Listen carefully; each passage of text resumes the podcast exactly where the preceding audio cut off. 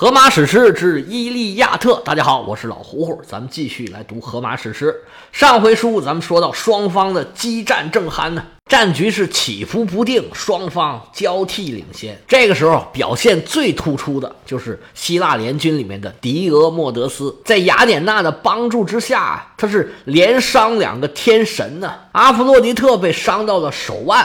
那阿瑞斯更惨，一枪扎到肚子上。随着天神呢逐步撤出战场，狄俄莫德斯啊更加是无人可挡。特洛伊联军这个士气就有点低落，有点要败退的意思。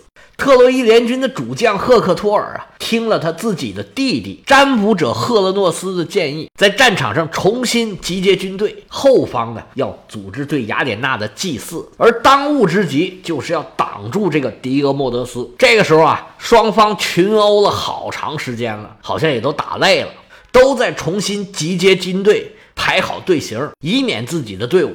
被冲散了，那一冲散，整个兵败如山倒，那局势就收拾不了了。这时候双方啊都不想群殴了，那怎么办呢？那就单挑吧。双方各出一员大将，来到了战场中央的平地上。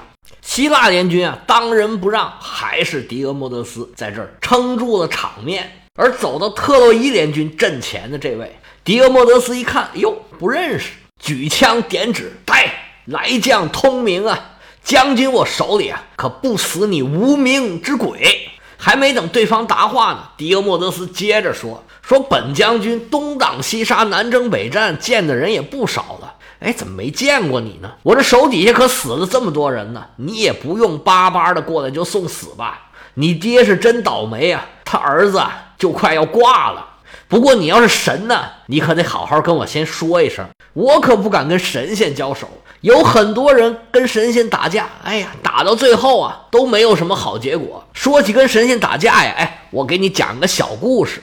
话说在想当初，想当初，你懂不懂？就是很久很久以前呢。这话头一打开，狄俄莫德斯就在战场上给对方讲了一个小故事。故事的主人公叫做吕库戈尔斯，这个人啊可不简单，他是色雷斯的国王。当时色雷斯在他的治下呀。是一片繁荣昌盛、安定景象，日子过得非常的正常，老百姓安居乐业，民风淳朴，社会治安也非常的好。但是突然一段时间，哎，整个社会啊就开始混乱起来，时不时啊就会出一些很离谱的事儿，整个国家的国民呢就好像啊神经病犯了一样，要不啊就昏昏欲睡，要不就烦躁不安，整个国家出现了很多这个社会问题。这吕国王一看，这不行啊！是什么情况？我们国家怎么变得这么乱了呢？这么一打听才知道啊，现在国家出现了一个小神仙，这个小神仙走到哪儿哪儿就开始乱。后来再一打听啊，为什么会乱呢？哎，就是因为这个神仙呢，它能提供一种啊液体，一种饮料。这饮料啊，酸不唧儿的，涩不唧儿的，还有点甜味儿。这人冷静一喝呀，哎，不老好喝的。但是越喝越上瘾，哎，喝的还特别兴奋。喝了以后啊，就你不让他喝，他还不干。那喝完了呢，就胡言乱语，神志不清，就控制不了自己了，还会呕吐。然后呢，第二天就没劲儿，就躺在那儿反胃啊，然后生不如死。但是你一提这个酒，哎呀，说漏嘴了，一提这个饮料，他又忍不住又要去喝。哎，没错，这个小神仙呢，就是酒神狄俄尼索斯，他这个饮料啊。就是葡萄酒。那个时候，狄俄尼索斯呢还是一个小小神仙，他这战斗力还不行，但是他酿酒的功力，哎，已经是有了。所以他所到之处啊，哎，都能酿出酒来。这人呢，都就开始喝酒。不过，因为狄俄尼索斯在色雷斯这个地方啊，当地人都变得特别爱喝酒，然后呢，放荡不羁啊，成天乱来。那国王可看不下去了，你成天在我这霍霍，我哪受得了啊？于是啊，就带着自己的人，拿着棒子、棍子，拿着武器，叮当五四一顿打，把这个小神仙呢，还有他的仙女，就是伺候他的这些仆人呢，噼里啪啦就给赶跑了。狄俄尼索斯哪见过这个？我这神仙，他们还敢打我啊！吓得屁滚尿流的，就跑到大海里面去了。还好，大海里面的特提斯收留了他。这小神仙狄俄尼索斯吓得是浑身颤抖，体似筛糠。这个特提斯就抱着他，哦，乖乖乖，摸摸毛，吓不着。这吕库格尔斯啊，一路走啊，一路骂呀，一路打，余怒未息啊，指着海里面这顿骂呀，骂一阵儿，哎，火消了，就回去了。但是你要明白，狄俄尼索斯是什么人啊？人家后边有靠山，根儿很硬的。那宙斯的儿子被人这么欺负，那宙斯这么小心眼，他也不会善罢甘休啊。于是宙斯啊，嘎啦一个雷，咵嚓一个闪，就把这位吕国王啊眼睛给劈瞎了。然后呢，他就很短命，没活多久就又死了。狄俄摩德斯一通口水乱飞啊。就把这故事给讲完了。他讲这故事啊，就是说我们呢不愿意跟神仙作对。你要是凡人，哎，我跟你打一打；你要是神仙，你可得提前告诉我，我可不跟你干。特洛伊的战将啊，听完狄俄莫德斯一番讲述，哎呀，鼓掌，讲得好，讲得好，再来一个。狄俄莫德斯说：“你少废话，你要想听，你听老胡胡讲去。你没听清楚吧？我开始是问问你是谁，对方一听，嗨。”我还以为你主播呢，这故事讲的太招人爱听了。下次咱们再讲。迪莫德斯说：“你少废话，你是谁？”来将先叹了一口气，说：“唉，图丢斯心胸豪壮的儿子为何询问我的家事？”哎，这是原文。凡人的生活啊。就像树叶的落锯，凉风吹散垂挂枝头的旧叶，但一时春风拂起，枝干便会抽发浓密的新绿。人同此理，新的一代崛起，老的一代死去。不过，关于我的宗谱，如果你想了解的清清楚楚、不疑不误，那就听我道来。虽说在许多人心里，这些已是掌故。狄将军，哎呀，我呢，虽然区区不才呀。但是我的家世你不知道就不合适了。既然您刚才给我讲了个故事，那我不给您回一个，显着我没礼貌不是吗？那我也讲一讲我们家里面祖先的故事。您呢听好了，我呀名叫做格劳科斯。我的名字您要是没听说啊，那还算比较正常。但是我们家老祖，哎呀，那可是赫赫的有名啊。上一回老胡胡是刚刚把他的故事讲了。他就叫做西西弗斯，是科林斯的国王。但是你要是问我为什么代表特洛伊联军出战，那你就要听我细细的道来。话说是在想当初，狄俄莫德斯说：“倒霉我就倒霉，你想当初上了。”少废话，继续说。于是格劳克斯就开始讲他们家祖先的故事。格劳克斯的祖先啊，咱们就不往上倒太多了，就还是倒到西西弗斯，因为我上回已经讲了西西弗斯。那么西西弗斯呢，生了一个儿子，哎，这儿子呢，跟格劳克斯的名字是一样的，他也叫格劳克斯，他肯定是说这个格劳克斯是随着那个格劳克斯的名字起的。这个在西方是非常的常见，给自己的孩子起上自己祖先的名字，或者说一个家族里面就只用这几个名字，这是是非常常见。非常普遍的现象。那这个格劳克斯呢，跟现在打仗的这个格劳克斯中间啊差了两辈儿，就是说他是他爷爷的父亲，应该说隔了两辈儿，是差了三辈儿。这个老格劳克斯啊，戏不是很多。但是他的儿子，哎呀，可就是大大的有名，是个大英雄，名字叫做伯乐罗峰。在我们这个译本里面呢，翻作伯乐罗峰特斯。但是我们日常讲的应该讲伯乐洛峰是比较多的。其实这伯乐罗峰特斯并不叫这个名字，他原来的名字呢叫做希波诺奥斯。有一种说法呢，说这个伯乐罗峰啊，或者说原来这个希波诺奥斯啊。是海神波塞冬之子，这格劳克斯啊，自己当了便宜老爸，自己还不知道，所以这个伯乐罗峰呢，后来相貌英俊，而且能征惯战。但是呢，荷马史诗里面是没提这个事儿，其他的故事里是有这种说法的。因为西西弗斯就是柯林斯的国王，那他儿子自然也就继承了王位，那这个格劳克斯就是柯林斯的国王。伯勒罗峰呢，就是原来这个希波诺奥斯生长于帝王之家，哎，从小是养尊处优，自己长得又帅，因为是神的儿子啊，有可能是神的儿子嘛，脑子聪明又能文能武，所以呢，父亲就很喜欢他，而且他不知道自己是便宜老爸嘛，慢慢的这孩子就越长越大。有一次打猎的时候啊，他就意外的把自己的同胞兄弟叫伯勒洛斯失手给杀死了，从此以后呢。他就改名叫伯勒洛丰特斯，意思就是说杀死伯勒洛斯的人。打这以后，他就叫伯勒洛丰了。他父亲虽然喜欢他，但是杀了人也不能白杀呀。于是啊，伯勒洛风就开始了自己的冒险。他首先是溜达到自己的邻国了，这地方呢叫厄夫拉，离科林斯非常的近。厄夫拉的国王啊叫普罗托伊斯，一看，哎呀，邻国的王子来了。这王子啊长得又这么帅，哎呀，人很有才，那。非常的喜欢，但是比普罗托伊斯更喜欢这个伯罗洛风的人是谁呢？是他的老婆，普罗托伊斯的妻子，这个王后叫做安特亚。一看伯罗洛风，嚯，这颜值，这身材，哎呀，八块腹肌，肱二头，这口水都掉下来了。结果这王后呢，就隔三差五的找机会挑逗这个伯罗洛风。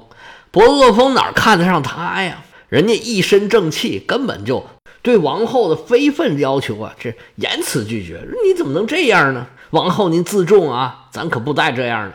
那王后面子过不去，这心里不舒服。于是啊，她就跟自己的老公、自己的丈夫这个国王啊，恶人先告状的倒打一耙。她呀就诬陷这个伯罗洛峰想要非礼自己。这普罗托伊斯啊，心里生气啊，他不敢发作。他知道这伯罗洛峰啊不好惹，于是啊。他想出一招驱虎吞狼之计，就把伯罗洛峰找来了，说：“哎呀，小伙子，现在呀，我有个事儿，麻烦你呢，去那个吕基亚去跑一趟，帮我办个事儿。然后呢，如果你愿意在那儿待着，你就别回来了。当然了，你愿意回来也行，不过呢，你得帮我捎个信儿。那我这有一封信，你给带着，哎，带给吕基亚的国王。他看了这个信，哎，就会好好的招待你了。”伯罗洛风大概也是知道了这个王后啊，对自己那个事儿啊已经败露了，可能呢这个不好在这儿继续待下去了。于是呢他就同意了，可以我去吕基亚，哎，咱们就远走他乡，以后啊咱们山高水长，后会有期。伯罗洛风是艺高人胆大，去哪儿我也不怕呀。这吕基亚在哪儿呢？在小亚细亚半岛的最南端，是西南角靠南的那一块儿。靠西的那块呢，叫卡里亚。咱们以前说过，这个哈利卡纳苏斯就是希罗多德的出生地，就在那卡里亚。从希腊半岛来到小亚细亚可不近乎呢。那伯罗洛风可不管，哎，我想去，你叫我去，咱就去呗，有什么好怕的？于是啊，伯罗洛风坐着船扬帆远航，就到了吕基亚，就把手上啊拿着的这一封信，具体这信呢？是怎么弄的？拿什么写的？这个没说。注意啊，这个是荷马史诗里面唯一一次提到有信，其他地方就没有任何地方提过这个书信来往的事儿。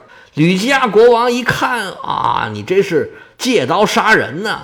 那这个不急，我先招待招待这个年轻人。这伯罗洛风呢，也是贵族出身，各方面都很拿得出手。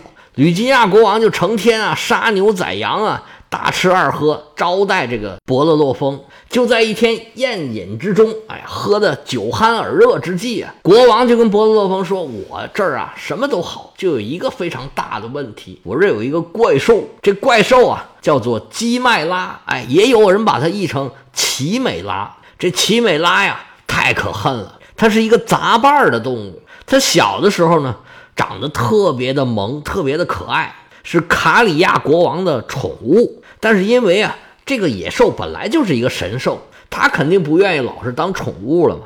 那它长大了，它就哇就出来了。这个神兽啊，长着狮子的脑袋、山羊的身体，还有一个蟒蛇是它的尾巴。最可怕的呢，它是能吐火呀。它现在在我们国家境内啊，成天的祸害老百姓。好不容易种点庄稼，被它呼一下全都给烧了。哎呀，我们是没辙没辙的。说我看你这大英雄啊，能不能帮我们想想办法，把这东西给搞定一下啊？伯乐风说：“这有何难啊？交给我来，我没问题。我大英雄，什么事儿我都能搞定。”那国王呢，也松了一口气。嗨，反正就去送死嘛，不管什么人，到了奇美拉那儿，肯定是一死无疑。那他交给我这个借刀杀人的任务啊，我也算是完成了。这吕基亚的国王踏踏实实回去睡觉，这事儿不提。伯乐洛风接了这么个任务，可就是麻烦了。其实他也不知道怎么办，他就空有一身力气，他也没学过降妖除魔呀。那他怎么办呢？那时候啊，有难事儿呢，肯定是去找那种宗教从业者，什么祭司啊、预言家呀，什么之类的。他就去找到一个预言家，那预言家说：“你呀。”别人不说，你要去求雅典娜，她就能帮你。因为雅典娜呀，有一匹天马叫做帕加索斯。这帕加索斯可了不得，它是从美杜莎的黑血里面诞生出来的。这个天马呀，神通广大呀，能上天，能入地。呃，入地可能入不了，反正能上天。你就去求求雅典娜，哎，没准她能帮你。那时候神职人员的话呀，就是圣旨啊，说话你就得听啊。那伯罗峰怎么办？他就去雅典娜的神庙外头，哎，祭坛外头。就在那儿睡觉，成天在那儿求，求了一段时间呢。有一次啊，他就在祭坛外头沉沉入睡，睡着了。他梦里就梦到雅典娜了。雅典娜说：“拿着这个缰绳，使劲一拽就行啦，去吧。”然后一推，哎，伯罗鹏就醒了。醒了之后，就发现手里有一个金缰绳，这可倒好啊！赶紧的，咱们就去抓马去了。这金缰绳在手啊。伯乐洛峰是轻而易举的就驯服了这个天马帕加索斯，于是啊，就骑着这个马，拿着这个涂上了防火涂料的长矛，蹭蹭蹭几下就把这个奇美拉给搞定了。伯德罗峰提着奇美拉的头来到了吕基亚国王这儿，老国王一看吓一跳，哎呦，这什么玩意儿？他可没想到啊，伯德罗峰有这么强的战斗力，那咋办？接茬给他出难题啊！这国王说：“是是是，哎，你确实把这个奇美拉给杀了。哎呀，我们感谢你，我代表全国人民感谢你。但是呢，我们现在啊又有外患了，这个内忧刚搞定啊。”外患就来了，你知不知道啊？有一个女部落，全都是女战士啊！亚马逊部落那个神奇女侠就在里头，那个盖尔加朵演的那个。哎呀，他们现在对我们呢进行侵犯啊，入侵我国领土。你要是不帮我把他们搞定啊，哎，我这国王啊也坐不稳了。波罗峰说：“这个容易啊，行，手到擒来呀。”于是啊。就带兵出征亚马宗，经历了艰难困苦啊，终于，哎，他把亚马宗也给打败了，杀掉了亚马宗女王，正在班师回朝啊。这老王吓坏了，说这怎么办呢？最后他征集了一批武林高手，在半路上设伏刺杀伯乐洛风，结果这个伯乐洛风是英勇无敌啊，连杀数敌，伏击他的人啊，通通被打败，伯乐洛风自己是安然无恙。回到了吕基亚之后啊，这国王一看，嚯，这人确实厉害，英雄豪杰呀！那怎么办啊？我分你一半土地吧，咱们俩是一字并肩王。还有，我把女儿嫁给你，从此以后你就是我老丈，呃，不是我就是你老丈人了。于是伯乐洛风就在吕基亚这个地方扎下根来，哎，跟国王的女儿啊生了三个孩子。两个儿子，一个女儿，其中这个女儿就和宙斯俩人生了萨尔培东，哎，就是之前曾经跟希腊联军打仗，跟赫拉克勒斯的儿子两个人对战，他把对方给杀掉了，就是这个萨尔培东。而我们讲故事这位，则是萨尔培东的表兄弟，是他舅舅的儿子。后来啊，伯罗洛峰因为之前的丰功伟绩啊。他就膨胀了，他觉得当凡人呢，哎呀，已经配不起他了。他想去当神仙，于是啊，就骑着他的天马，准备啊，往奥林匹斯山上去闯一闯，去碰碰运气。宙斯一看就生气了，说：“你什么人呢？你也太嘚瑟了吧？那行吧，我就在这你嘚瑟嘚瑟。”他就派出了一个牛蝇啊，就去咬他那个马。这马一吃疼，哎呀，一哆嗦，这么一嘚瑟呢，就把这个伯乐洛风给嘚瑟下来了。虽然没有摔死，但是呢，从此以后啊，就躲躲闪闪，再也不敢抛头露面了。而且他的儿子啊、女儿啊都被神给杀了。总之是没得什么好死啊。只有我们这个故事的讲述者，他的父亲活下来了。这就是格劳克斯讲述他们家庭的源流。这么一番故事讲完了呀，哎呀，把他给累得够呛啊。他说：“我已经讲的时间差不多了，那我们剩下的事儿。”我们明天接着说吧。那迪俄莫多斯说：“那行吧，我们歇歇，下次再说。”